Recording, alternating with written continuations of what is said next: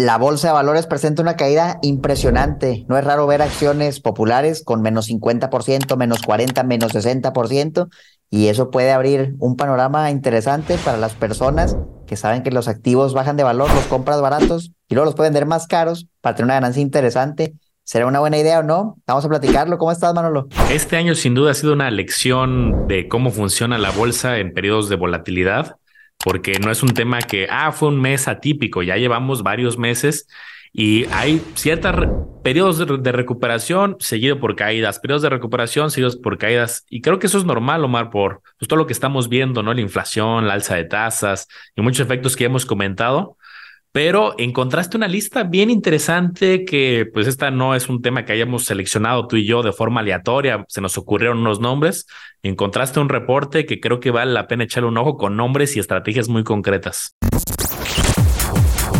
Bienvenidos a Campeones Financieros. Campeones Financieros. Donde Manolo y Omar hablaremos de finanzas. Este episodio está patrocinado por la comunidad privada de Manolo y Omar en Discord, donde vas a encontrar lives mensuales, noticias, reportes de acciones y ETFs, calculadoras privadas y el total acceso para que puedas preguntar lo que gustes a Manolo y Omar. Te invitamos a que te unas. Dejamos los enlaces en la descripción de este episodio.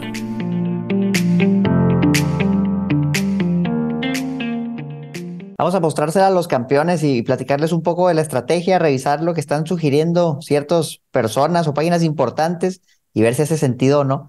Entonces, miren, campeones, primero que nada, encontré este artículo en la página de Morningstar, que para los que no conocen Morningstar, la verdad es que es una empresa muy grande que tiene un montón de analistas, le da mucha cobertura a ciertas acciones, a ciertos productos de inversión, fondos de inversión, pone calificaciones, es una empresa muy, muy grande que la verdad vale la pena echarle un ojo cuando dicen algo, para ver, no para copiar, sino para ver qué dicen, revisarlo y ver si hace sentido.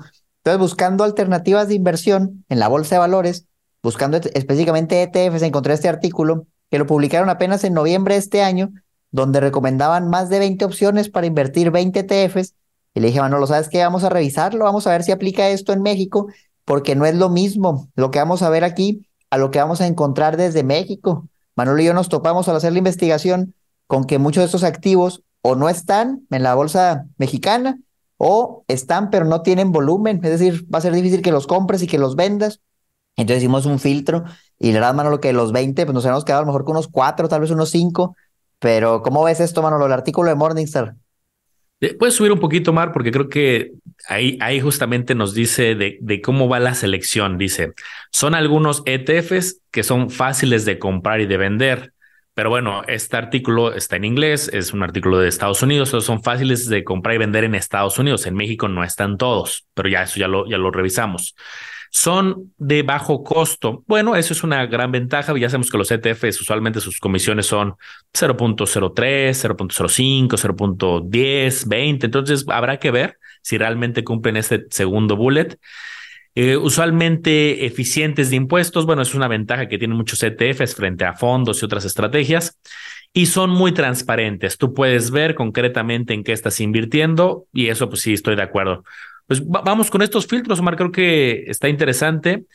Veía también en la parte de arriba que mencionaban que estos ETFs que seleccionaron son porque son acciones que ellos han rankeado en su top rating, o sea, es decir, para ellos son buenas acciones las que están dentro y por eso seleccionaron estos ETFs que las contienen. Entonces, pues vamos a ver qué nos encontramos y como tú dices, a ver si encontramos un tesorito.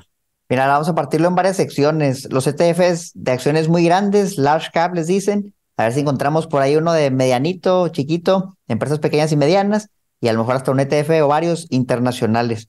Pero yendo, revisamos literal todos, campeones todos, y muchos la verdad es que no vas a poder comprar.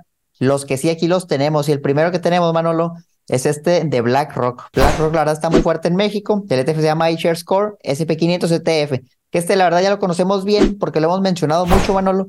De hecho, este es el que sale en el plan de retiro que tienen en Allianz entonces, pues es un instrumento que vale la pena conocer, no tal vez ya tenemos el PPR y ni sabemos en qué estamos invirtiendo. Aquí está el ETF tal cual. El IBB, ¿qué hace el IBB? Replica el índice S&P 500, que tiene un poquito más de 500 empresas, las más grandes de Estados Unidos. El índice se va limpiando solo, el ETF nada más lo copia, por lo que es de gestión pasiva. Entonces vamos a ver cómo le ha ido, Manolo, a este ETF. Entra aquí, te lo ponen a mero arriba, muy transparente. Gastos, la comisión que te cobran, 0.03%, muy bajita cuesta 380 dólares, que son pues, a lo mejor un poquito menos de 8 mil pesos, y este año lleva menos 18%. La verdad es que ha estado complicado este año para la bolsa de Estados Unidos, pero vamos a ver qué más nos muestran. Por ejemplo, un promedio anual de rendimientos anualizado. Oye, pues el último año sí está complicado, menos 15. Últimos tres años ya está en positivo con un 8 por año. Últimos 5, 9 por año y 10, 11% por año, desde que lo hicieron 6%. Entonces, en plazos largos, pues no se ve mal. ¿Qué más tenemos por aquí? ¿Viene alguna información? ¿La clave cómo lo puedes encontrar? Ok, todo bien. Vámonos para abajo. 503 acciones, poquita más de las 500. Algo de calificaciones. Lo que yo quiero ver, Manolo, son las posiciones que tienen. Vemos las comisiones. ¿Qué es lo que tiene ahorita el S&P 500? Pues bien, nada más el 6% está en Apple, 5% en Microsoft. Ya nada más ahí ya tienes el 11%. Amazon 2%, y de ahí muchas empresas con el 1% o menos. La Warren Buffett, Berkshire Hathaway, Google, una aseguranza, United Health Group, Google. Fíjate, Google está en 2. Realmente si sumas las dos acciones, pues estás hablando que es un 3% del S&P 500. Sería la tercera posición más grande. Johnson Johnson, ExxonMobil, Nvidia y muchísimas más. En general, esto lo hemos mencionado mucho, Manolo, por sectores. Tecnología 26%, salud 15%, financiero 11%, consumo discrecional 10%, muy diversificado. La verdad es que yo personalmente compro ETFs del S&P 500 para mi retiro, tanto este como otros, y nada más los guardo ahí. Y si baja ahorita, la verdad no me importa. Pero fíjate qué curioso, estaba viendo, Manolo, mi balance de las cuentas donde tengo los ETFs en total. Y ya como tengo varios años haciendo esto, estoy en positivo, a pesar de todo lo que ha bajado la bolsa, donde nada más compro los ETFs, sigo teniendo una pequeña ganancia. La verdad no es mucho, pero sí es una pequeña ganancia a pesar de todo lo que bajó. Entonces es cierto eso de que si tú vas comprando en diferentes años, si hay años buenos, si hay años malos, va a llegar un punto donde si en general sigue subiendo, aunque un año sea muy malo, acuérdate de todo lo que pasó antes y en promedio, va a seguir creciendo tu dinero. Si acabas de entrar este año, sí puedes decir, oye, ¿sabes qué? Es que esto no sirve, llevo un menos 15, un menos 20, pero la realidad es que años atrás fueron años muy buenos y en el futuro va a volver años buenos a ver, esperemos, para que tengan cuidado. ¿Cómo ves el del S&P 500, Manolo? Creo que se pueden rescatar muchas reflexiones. Voy a también mostrar mi pantalla, ser descriptivo como es costumbre. Eh, justo en esa misma página que estaba a sumar, si me voy al año calendario de rendimientos, eh, pues podemos ver un 2021 que tuvo un 28.66% de rendimiento, pues una, una locura, muy bueno. Entonces alguien a lo mejor solamente invirtió porque dijo, oye, voy a ganarme el 28.66 acaso en esta estrategia, pues yo lo quiero. 2020, 18.37, 2019, 31. Alguien que llevara apenas dos, tres, cuatro años en esta estrategia, pues estaba acostumbrado a ver 31, 18 y 28, o sea, algo pues muy eh, bueno. Y este año, eh, pues justo como ya lo habíamos este, visto, pues este año empezó pues con negativos, menos 15. Entonces, ahora sí que cada quien puede estar contando una historia muy diferente del mismo instrumento, pero creo que son de las lecciones importantes. A ver, el pasado no garantiza el futuro, número uno, eso ya lo sabemos.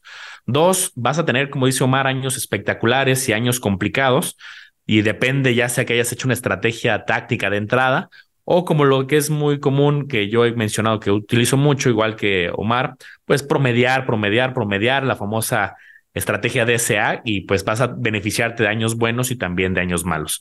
Entonces, la verdad es que creo que hay un montón de reflexiones de este ETF que hemos hablado mucho. Y me voy a pasar al, siguiente, Omar, pero antes de, hacer eso, eh, ya lo hemos comentado este en otros videos, pero creo que no deja de ser interesante este, este gráfico, que me gusta mucho eh, mencionarlo y reflexionar. Recuerden que aquí puedes tú buscar eh, esta página de Spiva del S&P 500 y te menciona en los últimos años, en los últimos tres años, cinco años, diez años y quince años, los profesionales, los que saben, los que sigan de tiempo completo en diferentes casas de bolsa, brokers, gestores profesionales de fondos. en estos periodos de tiempo, ¿qué porcentaje logra batir el Standard Poor's y qué porcentaje no? Si me voy a la visión de un año, fíjate cómo la, ahora sí que la, pues muchos, 44% superan al índice. Entonces es muy común encontrar en la publicidad, oye, yo el año pasado superé al índice, el índice ganó un 20, pues yo gané un 25, por ponerte un ejemplo, ¿no? Cuando eran los números alegres. Pero si me muevo a tres años, ese 44% que superan el índice se cae a 14. O sea, en tres años solo un 14 logra superarlo. Y si me voy moviendo a más periodos, cinco años, se mantiene muy parecido, 15%, 10 años baja un 9.97 y 15 años se queda prácticamente muy cercano en 10%. Er, esto era algo que mencionaba mucho Warren Buffett en, su, en una de sus cartas, que era interesante, que decía, a ver, reto a, gestores profesionales que logren superar al S&P, pero no un año, sino vamos a hacer una apuesta y esa apuesta era con fines filantrópicos el, recurso, a ver quién lo logra superar en, me parece que puso el concurso en cinco o diez años, no me acuerdo. Y entonces, pues sí, pues muchos gestores no se atrevieron a entrarle con dinero a la apuesta. Eh, quien participó, que sí fue un gestor profesional, no, este, no lo superó, pero eh, es una reflexión interesante. No, la verdad es que está muy bueno, bueno, lo hace mucho sentido. Yo creo que en general la conclusión es, el ETF es muy sólido, es bueno, pero sí hay que checarlo, ¿no? Checarlo bien, no invertir nada más porque lo vieron aquí, porque lo vieron en otro lado, sino analizar realmente qué están comprando. Manolo, platícanos de otro ETF que tengamos por ahí en la lista de los que estábamos viendo de Morningstar. Vamos al siguiente que veíamos en la lista. Y uno que encontramos que sí estaba disponible es justo este eh, iTOT o ITOT, iShares Core S&P Total US Stock Market, que pues, el mismo nombre nos empieza a dar una, una pista total, es decir, va a tener muchas empresas de Estados Unidos. Y aquí lo vemos en el por qué iTOT de, que nos dice directamente esta página de BlackRock, exposición a muchas empresas de Estados Unidos, prácticamente al 90% del total del mercado de valores de ahí de Estados Unidos. No recuerdo bien el dato, Mar, ya algún campeón nos dará el dato exacto, pero recuerdo que el S&P sí era bastante robusto, ya traía un setenta y tantos por ciento, me parece, del mercado, o incluso no me un poco más, y este pues también no, no es la excepción que va a incluir las empresas más grandotas y muchas medianas seguramente para incluir ese 90% del mercado. Si me voy a ver los rendimientos, la historia se parece mucho. 2021, 20 y 19 espectaculares, 25, 20, 30%, pero vamos a ver la información más actual, información al 30 de noviembre, pues este año menos 11.23. Entonces, eh, pues la historia pues, se parece mucho al del S&P 500. Si me voy a ver las comisiones, ve que comisiones, Omar, 0.03, igual que el, que el otro que veíamos, son comisiones muy, muy bajitas. Pero ve qué curioso, las empresas se parecen, vamos a decirlo de alguna manera. Apple, pues también está allá. Microsoft, pues también está allá. Amazon, Berkshire Hathaway, Alphabet, United Health Group, eh, Johnson Johnson, ExxonMobil, Nvidia. Si te das cuenta, los nombres de las principales posiciones son los mismos nombres que veíamos en el S&P, el IVB. Entonces, ¿qué pasa muchas veces cuando un campeón dice, oye, pues voy a tener la mitad de mis recursos en iTot y la mitad de mis recursos en el IVB? Si estás diversificando, si tienes dos ETFs distintos, pero algo parecidos. No vas a tener quizá el mismo rendimiento. Quizás si ahorita, ahorita, en el, que tú analices otro, yo los grafico y vamos a ver un poco el comportamiento y estoy anticipando que el gráfico se va a parecer mucho con ligeras diferencias. Entonces, pues a lo mejor aquí yo no, no sería como, ah, voy a tener los dos, sería a lo mejor, pues los voy a analizar y a lo mejor, eh, pues el que me guste más me iría sobre uno solamente. Quizá eso en mi tema personal. Sí, no hace mucho sentido. Son los mismos nombres tal cual, en porcentajes muy parecidos.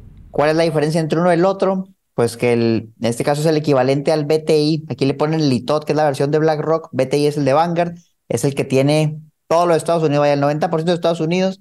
Entonces, si tú quieres añadir en tu portafolio las empresas chiquititas pequeñas y a lo mejor medianitas, te va a servir el ITOT. Pero si tú nada más quieres las empresas grandes, probablemente te vaya mejor uno del S&P 500, como el que estamos viendo ahorita, el IBB. Realmente al final yo también creo que va a ser mínimo el impacto y los datos ahí lo muestran, ¿no? al final el rendimiento es muy parecido. Pero bueno, pues si quieres algo un poquito más diversificado, vas a encontrar el ITOT. Si no puedes agarrar el otro. Coincido con Manolo, creo que es un grave error tener los dos y pensar que estás diversificado, porque al final de cuentas tienes casi lo mismo. Entonces, vamos a ver uno más, Manolo. Aquí tengo este, que la verdad nos salieron algunos nombres, fíjense nada más, el BT. Y aquí nos pasó una historia curiosa, porque cuando estamos grabando este video, cuando estamos preparándolo más bien, yo le decía a Manolo, oye Manolo, pues no me sale el BT, lo busco y, no me sale, ya chequé en varias casas de bolsa. Yo estoy seguro que sí está en, en, México y sí lo puedes comprar, pero pues no sale. Entonces duramos un buen rato, Manolo se metió a buscar y dijo, ¿sabes qué? Encontré el problema. Si ustedes van y lo buscan tal cual como BT, dos letras en el buscador de la casa de bolsa, no les va a salir. Llegan la prueba y no les va a salir pero Manolo puso el nombre completo, BT Total World Stock, y ya te sale ahora sí el BT. Creo que si le pones un asterisco al final, BT asterisco, tal vez te salga, pero nada más dato curioso, o sea, puede que luego busquen un activo y no nomás este, de dos, dos letras, tiene dos letras, a lo mejor una letra, y si no le sale, intenten hacer alguna combinación, hacer algo ahí con el nombre completo, porque resultó que sí salía. Entonces, ya que corroboramos que sí sale, vamos a ver así que no el BT, de entrada ya el nombre nos está diciendo Total World, todo el mundo. Número de acciones, 9.500 acciones, qué locura. Comisión por administración, punto muy bajita, extremadamente bajita. Paga dividendos cada tres meses. Y vamos a ver cómo le ha ido. Es un fondo grande, es de Vanguard. A ver qué es lo que hacen. Busca replicar a un índice que mide el rendimiento de las acciones globales de todo el mundo. Y ahorita vamos a ver qué es lo que tiene adentro. Viene el nombre del índice. Es gestión pasiva. Nada más están copiando al índice. Excelente. Vamos a ver qué nos ofrecen. Ya lleva rato el fondo. Este dice desde la página Vanguard México que está desde 2008. Entonces ya es bastante antiguo. Y vamos a ver los rendimientos, cómo le ha ido al fondo. Vamos a ponerlo anual.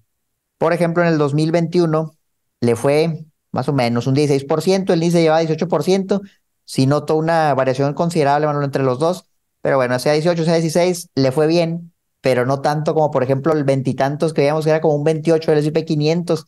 Entonces que vemos aquí mayor diversificación, pero también es más promedio tu rendimiento. Entonces cuando a la bolsa de Estados Unidos le va muy bien, en el BT a lo mejor también te va a ir bien, pero no tanto.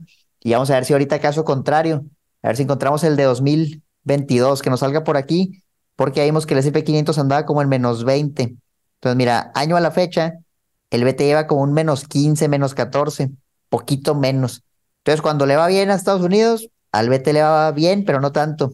Cuando le va mal a Estados Unidos, al BT no le va a ir tan mal como le fue al ETF del S&P 500, por ejemplo.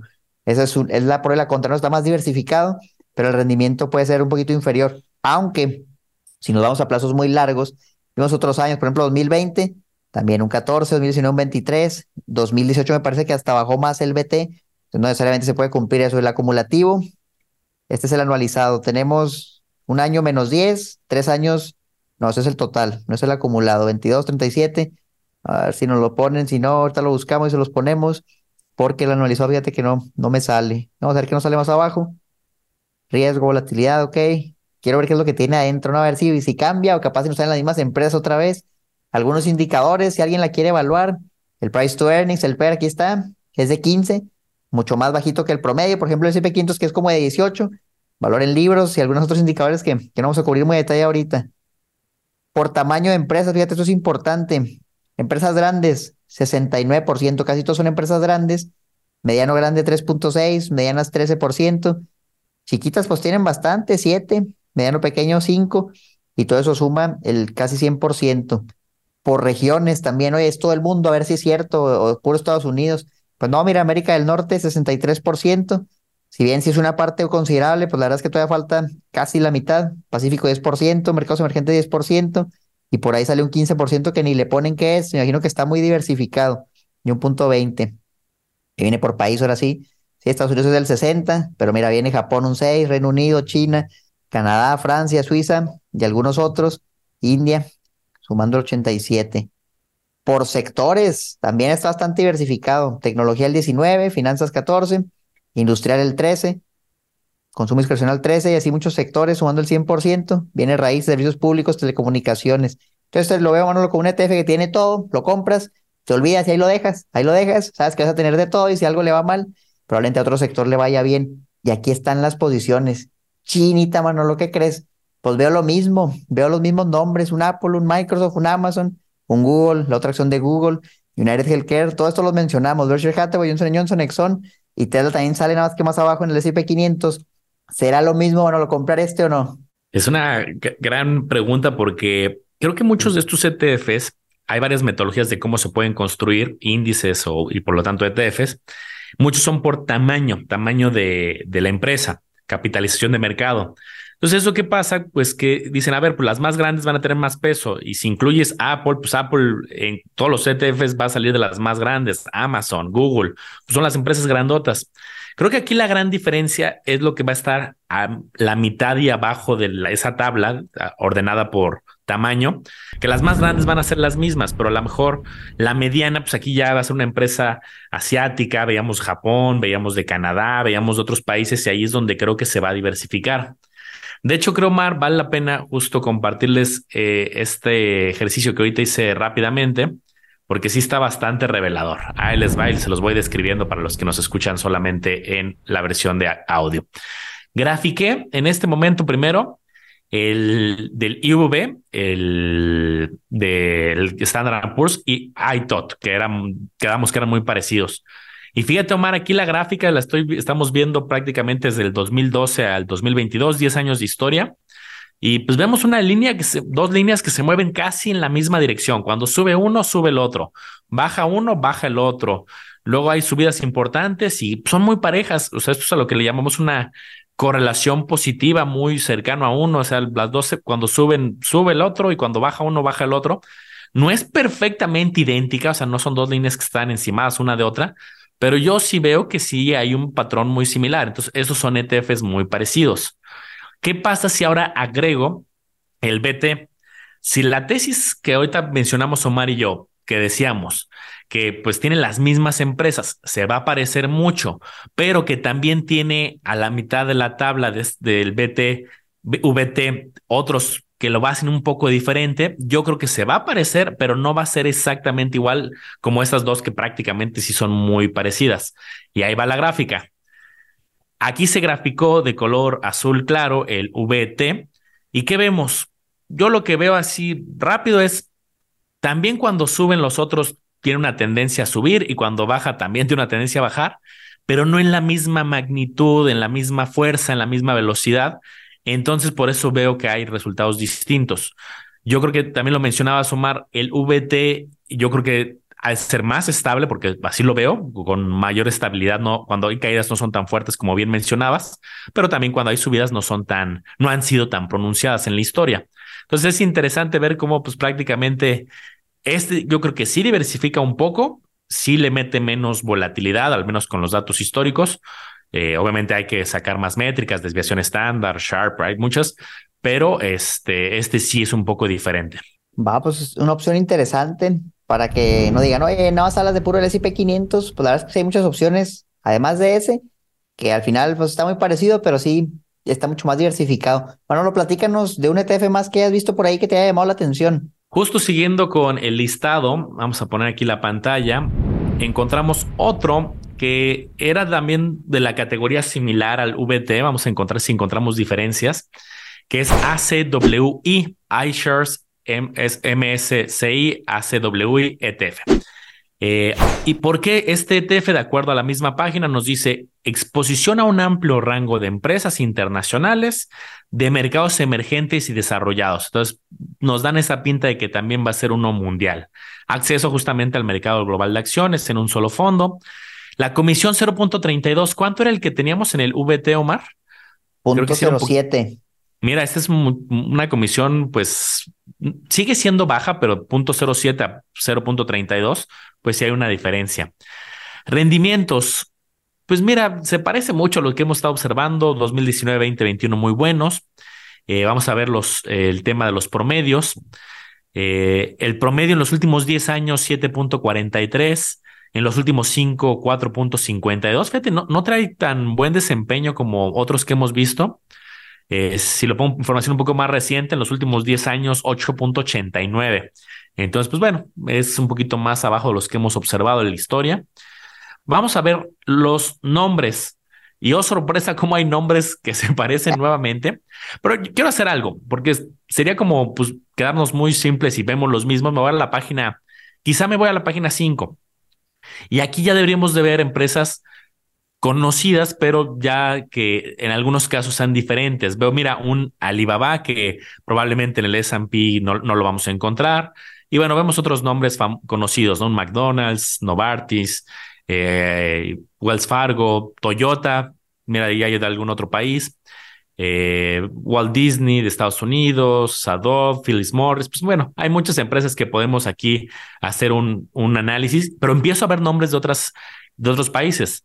Royal Bank of Canada. Bueno, pues ahí está claro que es de Canadá. Es más, por aquí me han de dar el país. No, no me lo dan aquí, pero vamos a ver eh, el tema de los sectores y la exposición geográfica. Este, ACWI, te tiene que gustar tecnología, financiero, salud, consumo industrial, que son los que tienen más peso. Países, Estados Unidos un 60%, Japón un 5%, Reino Unido un 3%, China un 3%. Pasa algo curioso, Mar, en estos internacionales. Hablan de internacionales, pero el 60% es Estados Unidos. Tú, me gustaría escuchar tu opinión. ¿Tú qué crees que esto sea malo? Que, o sea, que está concentrado en Estados Unidos realmente, o crees que sí es más global, o qué opinas ahí al respecto? Fíjate que yo siento que la realidad es que la mayoría de las empresas van a ser de Estados Unidos, entonces por eso redundan mucho en, los fondos. Siento que si alguien busca exposición a otro tipo de, de mercados, necesita buscar un ETF que no incluya obligatoriamente a los Estados Unidos, nada más que sean, por ejemplo, economías emergentes o nada más que sea cierto país, porque si no realmente, si por ejemplo tú compras todos los que acabamos de ver ahorita, que te hayamos cinco, la realidad es que va a estar comprando casi lo mismo, porque todo va a tener primero a lo mejor Apple y Microsoft y Google, y luego en porciones chiquititas. Yo, yo sí creo que no es que esté mal, siento que más bien es así porque pues agarran de todos lados y la mayoría como están en Estados Unidos, si lo hacen por tamaño, pues en Estados Unidos van a ser mucho más grandes. Lo que vale, por ejemplo, creo que la otra vez estaba viendo un dato, bueno, Apple valía más que, no me acuerdo si todas las empresas de la bolsa mexicana combinadas o algo así, o sea, era algo ridículo. Eh, lo que quiero decir con eso es que pues, cuando lo haces por proporciones es imposible no evitar ese tipo de empresas porque son enormes y, y está bien, pero si buscas diversificar, pues sí tienes que tener cuidado con nada más comprar esto, pensar que ya estás diversificado, porque aunque tengas 9.500 empresas, mira, te voy a mostrar la lista del exporté de todo lo que tiene el BT, que era todo el mundo, y la realidad es que sí son muchas empresas, pero ya cuando vemos los porcentajes, pues ya cambia la cosa. Vemos los mismos nombres y ya vámonos, por ejemplo, la posición 4000, no más para abajo, pero mira, ya por ejemplo aquí estamos hablando del punto 003% de la cartera, Manolo. Entonces, si yo tengo acciones de Mediclinic Internacional y suben 100%, pues yo creo que ni lo voy a ver, ni me voy a dar cuenta. Son empresas muy, muy, posiciones muy pequeñas. Vamos a ver hasta dónde llega el, de pérdida el 1%. Porcentajes bien chiquitos, punto 014, 016. Y aquí estamos en la posición 500, fíjate, en la posición 500 y punto 04%. Entonces es mínimo el impacto que puede tener. Dólar General viene por ahí, muchos nombres que a lo mejor conocen, algunos estarán en el SP500, otros, otros no, Airbus, y así muchas empresas. A lo mejor si vamos, por ejemplo, al top 50, yo quisiera ver si son muy redundantes las empresas. Bueno, pues por ejemplo está Alibaba, todas estas sí están, Salesforce, Philip Morris, viene mucho repetido, la verdad es que mucho viene repetido, ahí está Netflix también, Nike, entre muchas otras. Yo creo que sí, sí es necesario diversificar con instrumentos que excluyan esto, Manolo, si la persona es lo que busca, porque de lo contrario va a estar muy concentrado en ese tipo de activos, que a mí sí me gustan, o sea, yo personalmente sí los uso y los recomiendo, porque por algo están ahí, o sea, por algo valen tanto en sí los resultados que hemos visto de diferentes ETFs, si lo comparas con uno del S&P 500, es bien difícil que un fondo lo venza y también que otro ETF de otro país lo venza, solo en momentos específicos, y lo hemos visto en muchos episodios, en periodos específicos, por ejemplo, hemos visto algunas acciones mexicanas que sí, superaron y destrozaron el S&P 500, o los fibras este año destrozaron el S&P 500, pero ya cuando te vas a un histórico muy largo, ha sido complicado. Y eso no quiere decir que el futuro no vaya a ser así, a lo mejor pasa todo lo contrario, no era todo, vence el S&P 500, y nosotros nos cargamos a eso porque siempre le ha ganado lo demás, y resulta que ya no. ¿Tú cómo le harías con ese debate, mano? ¿Lo seguiremos al histórico de décadas de, existencia? o mejor vamos viendo otros activos que posiblemente a lo mejor le van a dar la vuelta al S&P 500 porque el mundo ha cambiado. Yo, yo creo que lo, hemos comentado en otros episodios que el hecho de salirte de otros activos no solamente es solo por decir, oye, tengo varios, sino por, por la naturaleza. Por ejemplo, oye, yo tengo CETES ahorita y, oye, ¿crees que los CETES van a superar en el, en el largo plazo la bolsa? Pues probablemente no, pero me dan eh, flujo predecible, este, estabilidad, puedo sacar los flujos, yo sé que cada mes, tres meses, seis meses o doce meses, bueno, ahora hasta dos años. Entonces, yo creo que se vale combinar y justo también por lo mismo, ¿no? Si en algún momento una estrategia no sale bien y cambia el panorama, pues no estás concentrado en una, ¿no? Y por eso existen, pues que si materias primas, bienes raíces, renta fija, renta variable, y hay una combinación. Eh, yo me siento tranquilo, duermo, tranquilo con ETFs diversificados, pero este, pues también se vale, creo que eh, echarle un ojo como este tipo de episodios. Oye, ¿hay algo más? ¿Sí diversifica realmente? ¿Cómo los puedo combinar? Y creo que son de las respuestas interesantes. Y también complementando un poco la pregunta que te hacía Omar, yo también quisiera añadir que creo que hoy muchas empresas, a pesar de que están en Estados Unidos, mucha superativa ya está súper diversificada.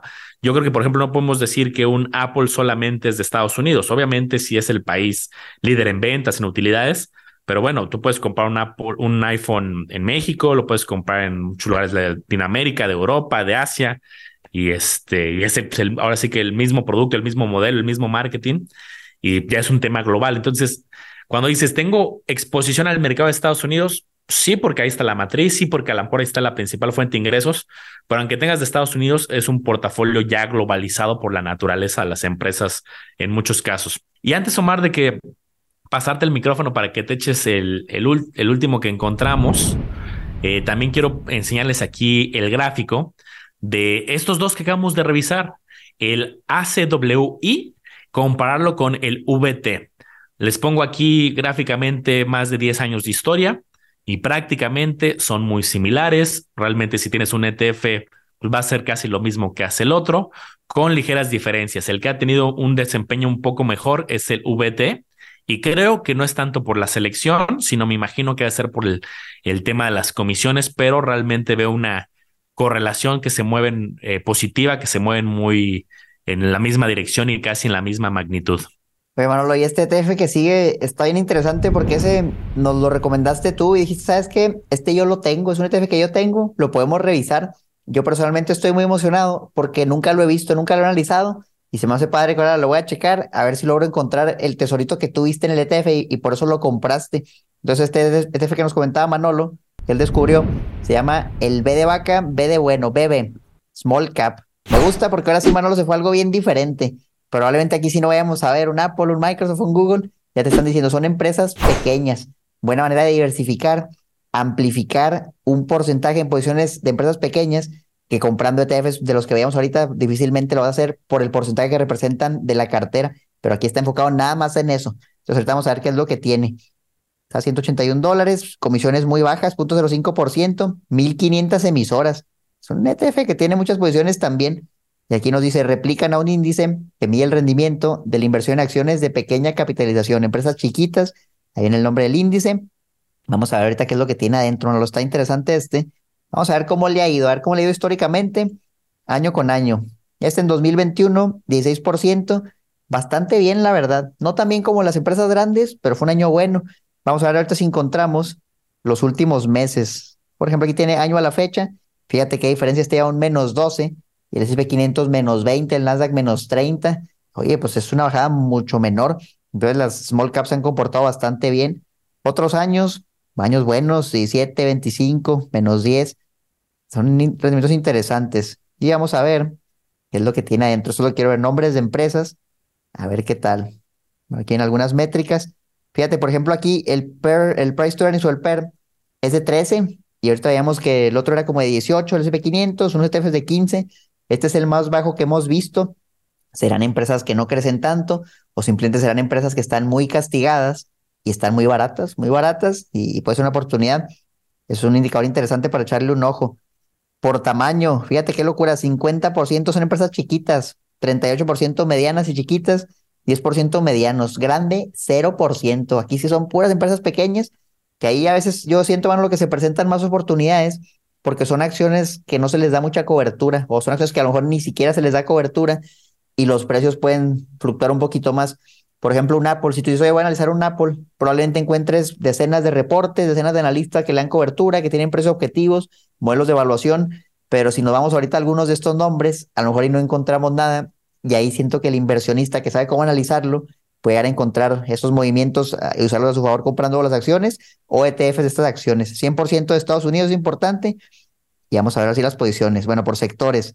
Industrial 20%. Mira qué interesante. Aquí no es tecnológico, aquí es industrial. Finanzas 15%, consumo 14%.